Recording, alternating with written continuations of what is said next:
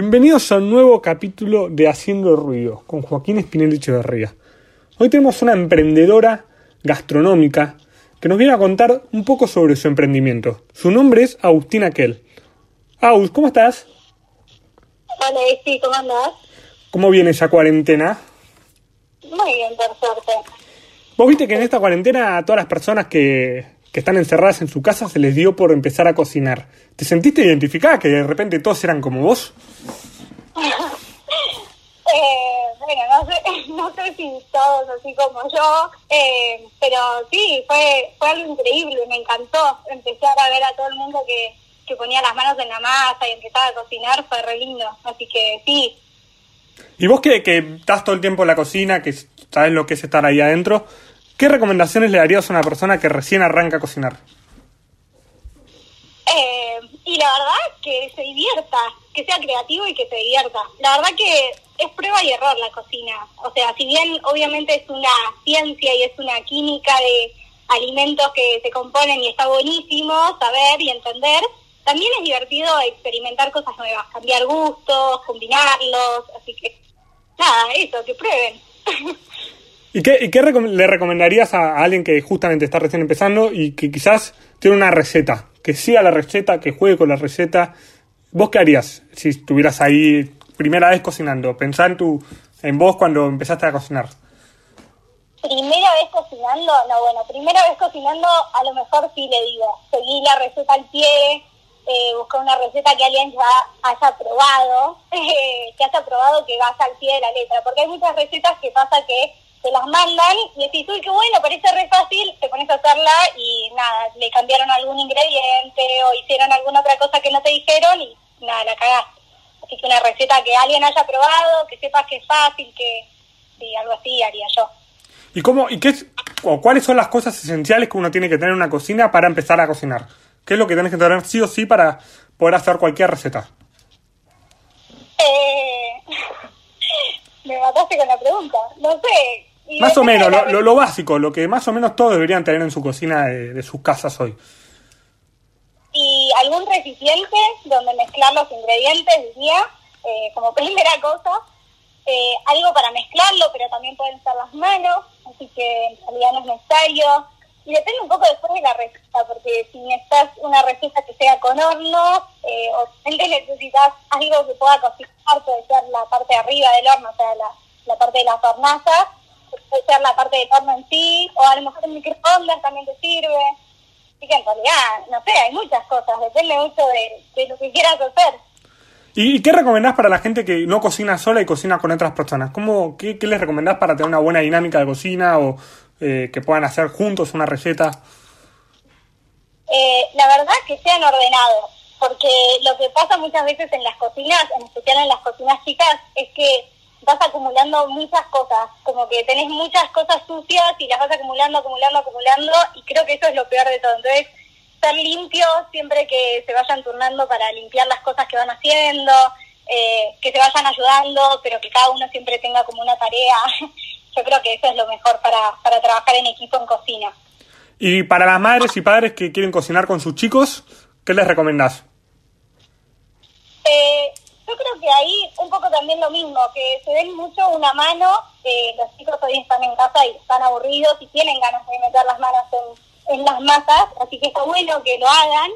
Y muchas veces las madres acostumbradas a estar solas en la cocina a lo mejor, o el padre a estar solo en la cocina, nunca deja que el chico esté, está bueno como buscar ese momento de paciencia, de conectarse con tu hijo, con tu mamá, del otro lado, pensando de los dos lados, ¿no?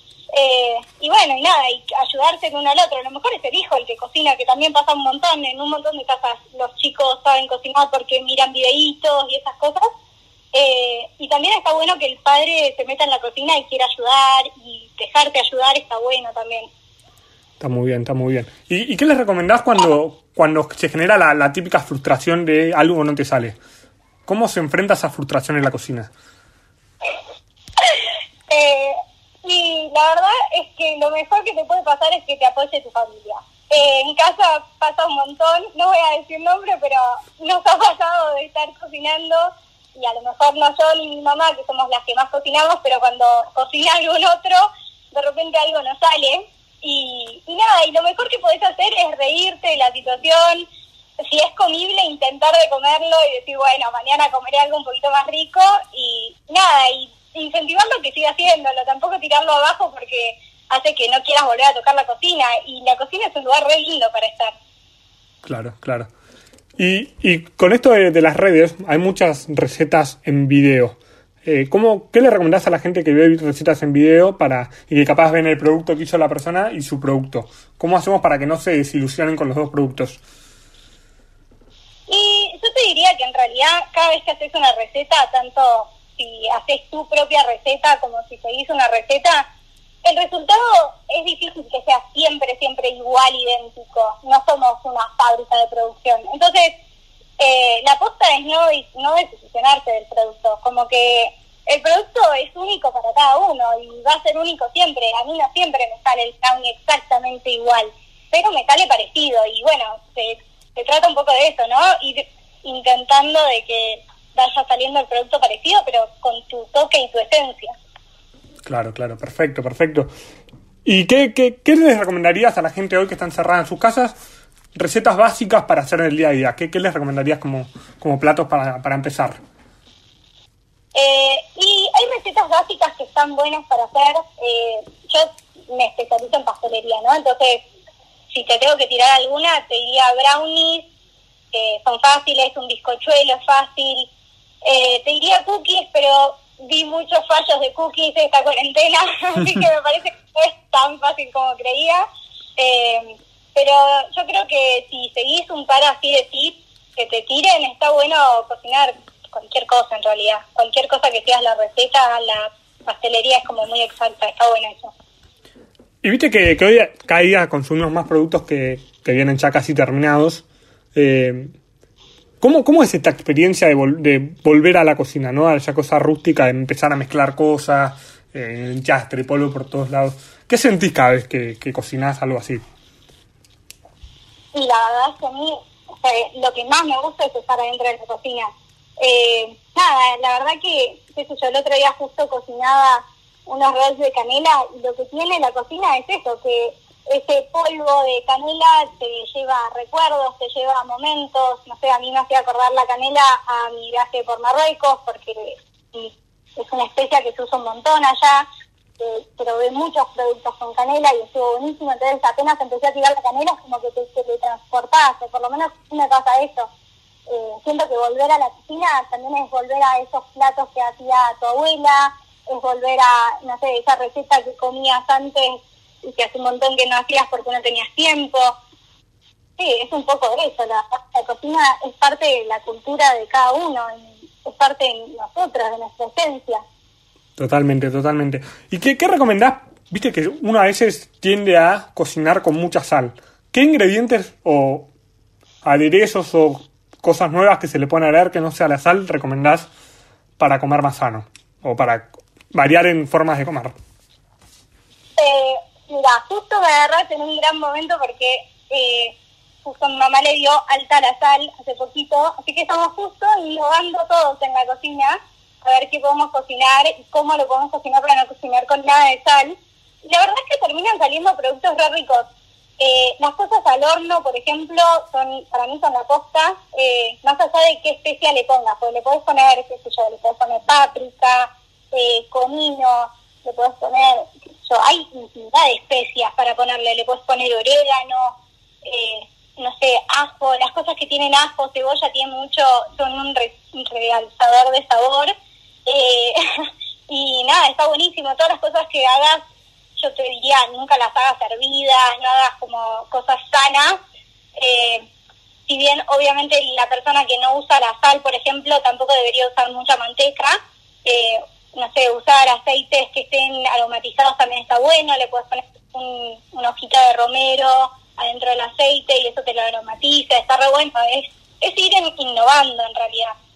Eh, claro. No sé, se me Buscando cosas nuevas, caminos nuevos que te lleven a un plato distinto. Claro, totalmente. Recién hace un ratito decías que, que, que bueno, que la comida te, te, recuerda a cosas familiares, te recuerda siempre a cosas del pasado, momentos. Eh, ¿Cuál fue el primer momento de tu vida en que te diste cuenta que te gustaba la cocina? ¿Cómo arrancó tu amor por, por la cocina? Eh, uf, qué difícil.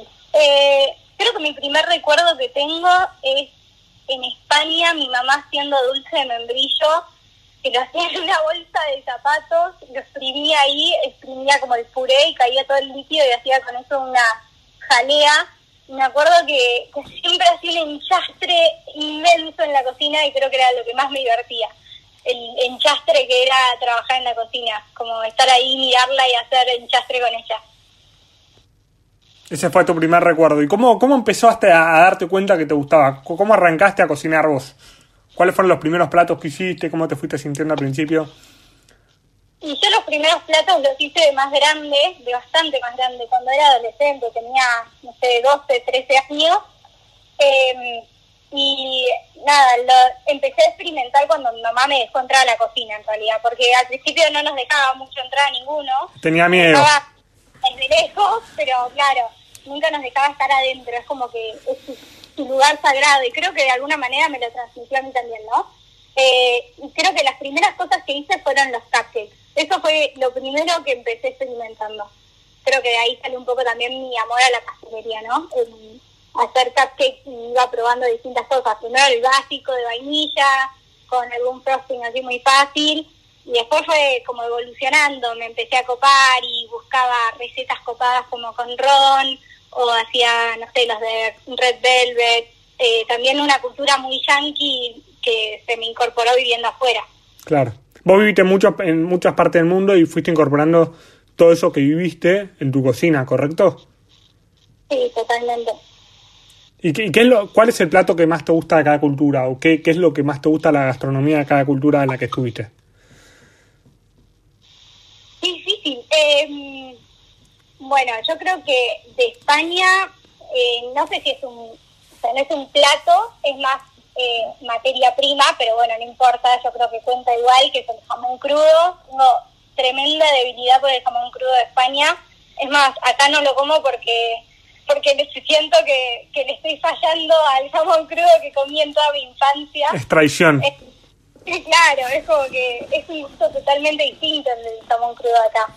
Así que nada, el jamón crudo, en realidad todo, porque viajando así en España también eh, vas a pueblos y esas cosas y no sé, el, pan recién hecho de los pueblos en España es increíble. Eh, la panadería ya también es muy, muy rica, así que creo que sí, la materia prima de ahí. Y de Panamá te diría que, que es una cosa totalmente distinta, como son muy de Centroamérica, entonces los patacones, que es un plátano, que una banana que le falta madurar, que está pisada y frita, una especie de papa frita que es riquísima, creo que eso extraño un montón y además es, es algo que de vez en cuando conseguimos plátano acá y hacemos en casa y es lo más, me teletransporta a Panamá, es riquísimo. Qué lindo, ¿no? Poder viajar a través de sabores y, seguir descubriendo las culturas, ¿no? Eh, y llegaste a Argentina, te pusiste a estudiar, te recibiste de licenciada en gastronomía. Eh, ¿Qué aprendiste en estos años de, estudio y ya tus primeros años profesionales?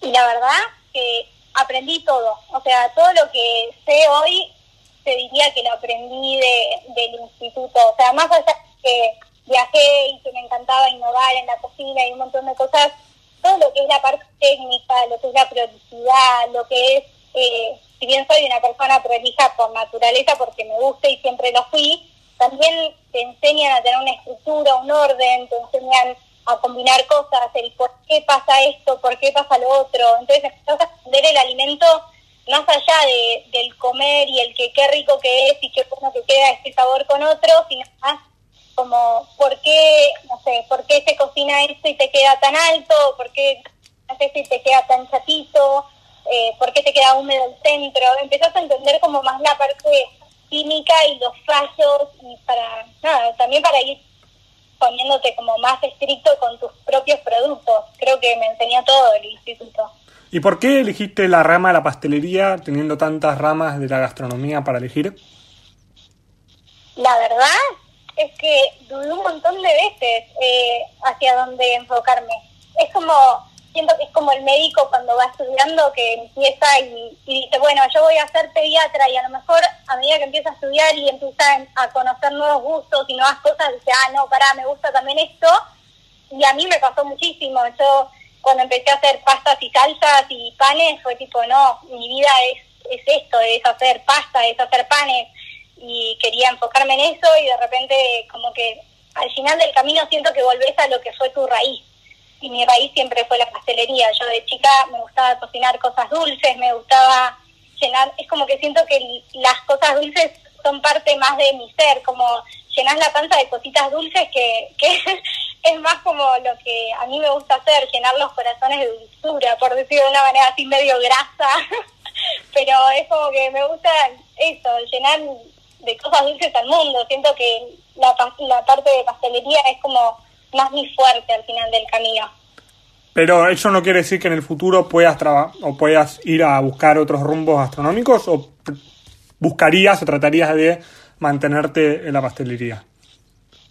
Eh, y lo pensé, cuando empecé, pensé, o sea, todas las posibilidades siempre estaban abiertas y me encanta poder tener las posibilidades abiertas sobre el mundo y sobre lo que quiero hacer en un futuro. No me gusta cerrarme a un futuro y nada más, pero bueno, obviamente creo que me tiraría siempre más al lado de la pastelería. Sí pensé en tener, no sé, un lugar así como más de de sándwiches y a lo mejor con cosas dulces mezclado, más tipo panadería, una cosa así, me encantaría, pero no sé si abriría un restaurante, por ejemplo. No sé si me tiraría tanto hasta allá.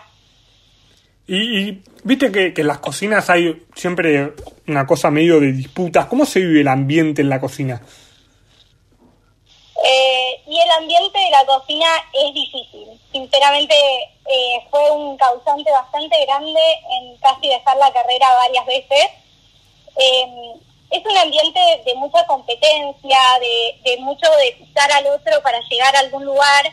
Y me hizo dudar un montón de mi vocación, sinceramente, eso, porque yo no soy así y no me gusta ser así. Tampoco lo haría por encajar en un lugar y creo que al final del camino también te vas dando cuenta que existen otras posibilidades. Como que sí, es verdad que la cocina es característica de ser un lugar así de competencia y difícil y exigente, pero vos también te podés amoldar a otras cosas. También hay un montón de emprendedores que se dan la mano unos a otros, que les gusta eh, regalar sus recetas y darse a los demás y compartir y hacer con otro y creo que también esa es la parte más linda. Cuando aprendes la cocina no es una competencia y no es un pisar al otro, sino un compartir, porque creo que al final del camino la comida es lo que nos une, ¿no? O sea, nos hace sentarnos a todos alrededor de una mesa, eh, sentarnos en una forma de picnic o lo que sea para compartir algo rico y sea dulce, salado, como que no importa tanto eso.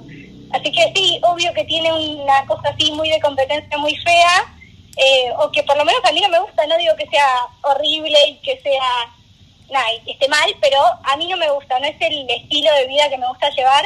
Eh, también sé que hay otros caminos y creo que fomento un poco a eso. Nombraste a los emprendedores, tenemos que nombrar tu emprendimiento. Arrancaste un emprendimiento de pastelería, ¿cómo se llama? Cookie.kitchen, Cookies Kitchen en realidad, pero bueno, en Instagram es así, entonces. ¿Y qué vendés en tu emprendimiento de pastelería? Y vendo más que nada cosas dulces. Había empezado justo con cosas saladas, eh, como bocaditos y sándwiches y esas cosas, y nada más para eventos tipo catering, pero bueno, nada, justo me agarró la pandemia y obviamente todo lo que era parte de catering voló y ya no existe, y hay que innovar nuevamente y empezar de cero, pero lo que más vendo es tortas, mini cakes, eh, masitas, así que sí, eso, cosas dulces. ¿Y cómo arrancó tu emprendimiento? ¿Cómo nació? Eh, nació en realidad con el primer año de gastronomía. Eh, si bien antes en Panamá vendí alguna vez cupcakes así en el colegio, más para ferias y esas cosas, obviamente no era un emprendimiento cuando vendía en el colegio, eh, pero empezó siendo lemona, como algunos me van a conocer. Eh, más viejos me conocen como Lemona, sino como Cookies Kitchen. Los originales. eh, claro, ese fue el original. Pero empezó así porque me gustaba hacer mucho lemon pie y hacía todas cosas con limón porque me agarró una época de fanatismo por el limón. Y entonces mi idea era que se llamara Lemon Eight por la Agustina, pero obviamente eso acá no se pronunciaba de esa manera, así que quedó Lemona. Y nada, me vi medio obligada más adelante a cambiar mi nombre cuando eh, de casualidad una amiga de mi prima cumplía 25 años y me dijo, che, Agus, me acuerdo como si fuera hoy, me dijo, che, Agus, ¿no te animás a hacerme una torta con forma de 25 como las que están de moda ahora? Y yo dije, me re pero no vendo tortas. Y me dice, no, dale, dale, vendeme una torta, te juro, te pago los ingredientes. Vos me decís cuánto sale. Y yo decía, ¿qué puede salir una torta? Y me dice, aparte, no quiero las que son de galletita, quiero hacer algo distinto. Yo dije, ay, no, me voy a volver loca. Pero a mí siempre me divirtió como que me propongan cosas nuevas. Así que le dije, bueno, dale, decime, ¿qué es lo que querés? Y me dijo, quiero que sea de marquí. Y yo dije, oh, ¿cómo hago una marquí con forma de número? Y empecé Un a desafío pensar, nuevo. ¿cómo? Un desafío nuevo. Un desafío nuevo, totalmente, todo, porque además yo no vendía tortas en ese momento, cuando cajas de masitas, todavía estaba en la facultad. Estabas recién Eh, arrancando. Sí, estaba, estaba recién arrancando y además no tenía ningún propósito de vender, como que mi emprendimiento todavía se llamaba Lemonade y la idea no era vender, sino que bueno, si alguien tenía ganas le hacía, pero le cobraba los ingredientes nada más, como que no le cobraba mi trabajo. Yo Claro. no quería ganar plata, yo quería probar y innovar cosas nuevas, así que empezó en realidad sí, innovando. Era más para subir tus tu, tu tus fotos de las cosas que cocinabas. Sí, era más para, para ir probando, porque me gusta cocinar. Era como tener la excusa de cocinar. En mi casa nadie come las cosas dulces. Así que nada, era como probar hasta que alguien quisiera y de repente alguien quería y me pedían, más que nada amigas de mi mamá o amigas mías que necesitaban para un cumpleaños, pero no vendía nada, o sea, era así, a conocidos, y una vez al mes con suerte tenía un pedido. Claro. Eh, bueno, nada, este fue el estallo en realidad. Creo que este fue el que dio el inicio a Cookies Kitchen. Eh, ojalá Vicky me escuche. Pero nada, siempre le digo que su torta fue el boom de Cookies Kitchen, porque en el momento que, que la vendí y subí la foto, dije, bueno, la subo, no la subo. Dije, "Ah, esa fue, la subo. Y estalló, de repente todos querían tener una torta número de limón y de y de marquís, así que nada, empecé a vender, empezó con solo esa torta y de repente, bueno, me vi obligada a hacer cosas nuevas y me iban pidiendo, che, haces Rogel, che, haces no sé qué, y yo todo le digo, sí, y pruebo, y si me sale mal, la tendré que hacer tres veces, pero bueno, nada, las hacía, iba probando, y bueno, nada, y fue creciendo solo, como que nunca le di mucha forma yo. Se fue, se fue dando mucho por el boca a boca también, ¿no? Como que todos te fueron recomendando, recomendando y empezaste a llegar cada vez a más gente y más gente te conocía, más gente quería tus tortas. Sí, totalmente. Como que se fue dando, se fue dando solo. Yo no hacía nada y alguien te decía, ay, me dijeron que vendías tortas. Eh, sí, sí, dale, te la hago. Como siempre fue así. Y de repente cuando está, ya obviamente llega un momento en el que no puede ser más así como, bueno, dale, te lo hago. Y empecé a tener que armarlo y hacer un emprendimiento en serio. Más A- cuando estudias A profesionalizarse, que digamos. Claro, o sea, cuando de repente sabés que, que tenés que hacerlo porque primero que sabés hacerlo no es que no sabía cómo armar un emprendimiento, en la facultad nos habían formado básicamente a ser emprendedores eh, y además de eso era como que me lo estaba pidiendo, es como que de repente te lo pide y tenés que hacer algo o si no vas a hundir o si no vas a colapsar vos también. Claro. Y en este contexto de pandemia, ¿cómo te agarra este emprendimiento? Y la verdad es que al principio no iba a vender. O sea, mi plan no era vender. Yo en casa nos estamos cuidando un montón. eh, más que nada porque vamos a visitar a mis abuelos y todo. Entonces, como que mi plan no era seguir vendiendo en pandemia. Y de repente, cuando pasaban 25 días de, de nada, de estar encerrada en casa, dije, bueno, no sé, al que se anime le vendo, obviamente. Como que, ¿por qué le voy a decir que no? eh, me daba cosa decir que no cuando yo sabía que yo no tenía el virus. Entonces empecé de a poquito a vender así adentro del barrio y bueno, y de repente otra vez lo mismo. Es como que de repente se me descontrolan las cosas. empieza así de boca en boca de nuevo y, ay, sí, hay una chica en Santa Bárbara y bueno, y se va enterando todo el mundo y nada, se expande y de repente tengo la agenda colapsada esta pandemia. Es como que la gente necesita comer algo dulce, parece. Y la gente necesita cosas nuevas. Se cansó de cocinar y quiere, quiere cosas tuyas. ¿Y cómo haces para cuidar a tus clientes en este contexto? Eh, la verdad es que sigo como... Yo creo que son protocolos muy básicos, pero bueno, eh, nada, siempre me lavo las manos, obviamente, antes de empezar, pero eso lo hago siempre. Como que siento que son protocolos re básicos. Eh, ahora lo que le sumé, aparte de lavarme las manos, el alcohol en gel, antes de empezar a usar, y nada, todos mis productos que, salen, intento de intento de como tener el menos contacto posible con la gente.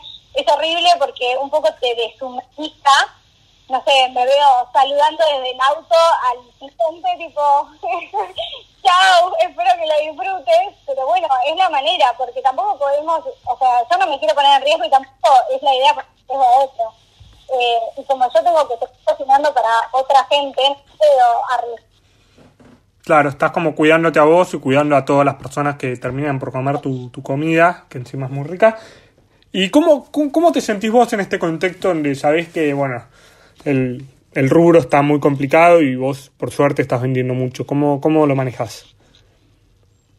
Y la verdad es que es muy difícil porque por un lado todos los negocios se están cerrando y decir, si yo fuera un negocio también estaría cerrando seguramente, porque es muy difícil, es como que tenés demasiado costo para mantener un local, es muy difícil que la gente pueda seguir siendo o seguir consumiendo productos cuando no sé, estás lejos o estás, no sé, a lo mejor en un centro comercial o en un paseo con, locales, como que la gente cada vez sale menos y quiere salir menos. Creo que un gran beneficio que, que tengo es vivir en un cerrado y que puedo subirme al auto y llevarte el pedido, dejártelo en la puerta de tu casa, subirme al auto y ver cómo lo vas desde lejos. Eh, es, es muy difícil porque ves a un la gente que la está sufriendo y por otro lado ves a los emprendedores que parece que cada vez como que van creciendo más. No sé cómo va a seguir esto todo termine. No sé si los emprendedores pasar todos como estamos haciendo ahora o si volverán a abrir esos locales y, no sé, estar estallados de gente de nuevo. Sí, sí, es, es difícil y es un desafío para todo el rubro adaptarse y tener protocolos nuevos y, y cuidarse un poco más. Y ya para ir cerrando, ¿qué, qué le recomendarías a, a, la gente que nos está escuchando? Eh, nada, eh, sobre qué comer y, o dónde pedir o eh, cualquier recomendación gastronómica que quieras hacer. Mi recomendación, y con esto me auto boicoteo un poco el emprendimiento, es cocinen en sus casas, porque no hay nada más sano o más eh, menos transmisor de virus que cocinar en tu propia casa todo lo que sea producto pedido y elaborado fuera de tu casa, obviamente tenés un riesgo un poco más grande. Entonces, cuanto menos puedas eh, ponerte en riesgo, yo creo que es lo mejor. Y no hay nada más lindo que aprender. Eh, entonces, es innovar, que se te quemen las cosas, morirte de risa. Está bien, a la quinta vez que se te quema todo, obviamente te va a parecer muy gracioso. Pero bueno, es ir probando, ir midiéndote. Eh, yo creo que todo, no es un don la cocina. O sea, sí es un don para hacerlo y vender a lo mejor, pero a lo mejor no es tan un don como creemos o decimos. Yo creo que todos tenemos adentro ese don de poder ser un poquito creativos con la comida y todos somos seres humanos que tenemos que sobrevivir con la comida, así que todos podemos cocinar. O sea, fuimos creados para eso. Perfecto, perfecto. Más claro que el agua. Tus redes, tu emprendimiento. Contanos de vuelta así la gente se acuerda. Cookies Kitchen. Cookies.kitchen en Instagram. ¿Haces envíos a domicilio? No, solamente a Santa Bárbara y hasta la entrada del barrio. No estoy saliendo para cuidarme. Perfecto, perfecto. Gente, pueden ir y buscarla en Instagram. Cómprenle que hace comida muy rica. Ahí están las recomendaciones. Si, bueno, obviamente por la pandemia no se pueden acercar hasta su barrio, ténganla en cuenta para cuando todo termine y seguir bancando a los emprendedores y emprendimientos y a las pymes que van a necesitar mucha ayuda nuestra para, para salir adelante. Aus, muchas gracias por este rato de charla. Eh, nada, esperemos que puedas seguir cocinando, que sigamos comiendo tu comida muy rica. Y bueno, cuando termine la pandemia, esperamos eh, todos poder comer tu, tu comida rica. Gracias, estoy. Gente, esto ha sido todo por hoy. Esto es Haciendo Río con Joaquín Espinel Echeverría. Me pueden encontrar en Instagram como arroba y nos vemos la próxima. Chao.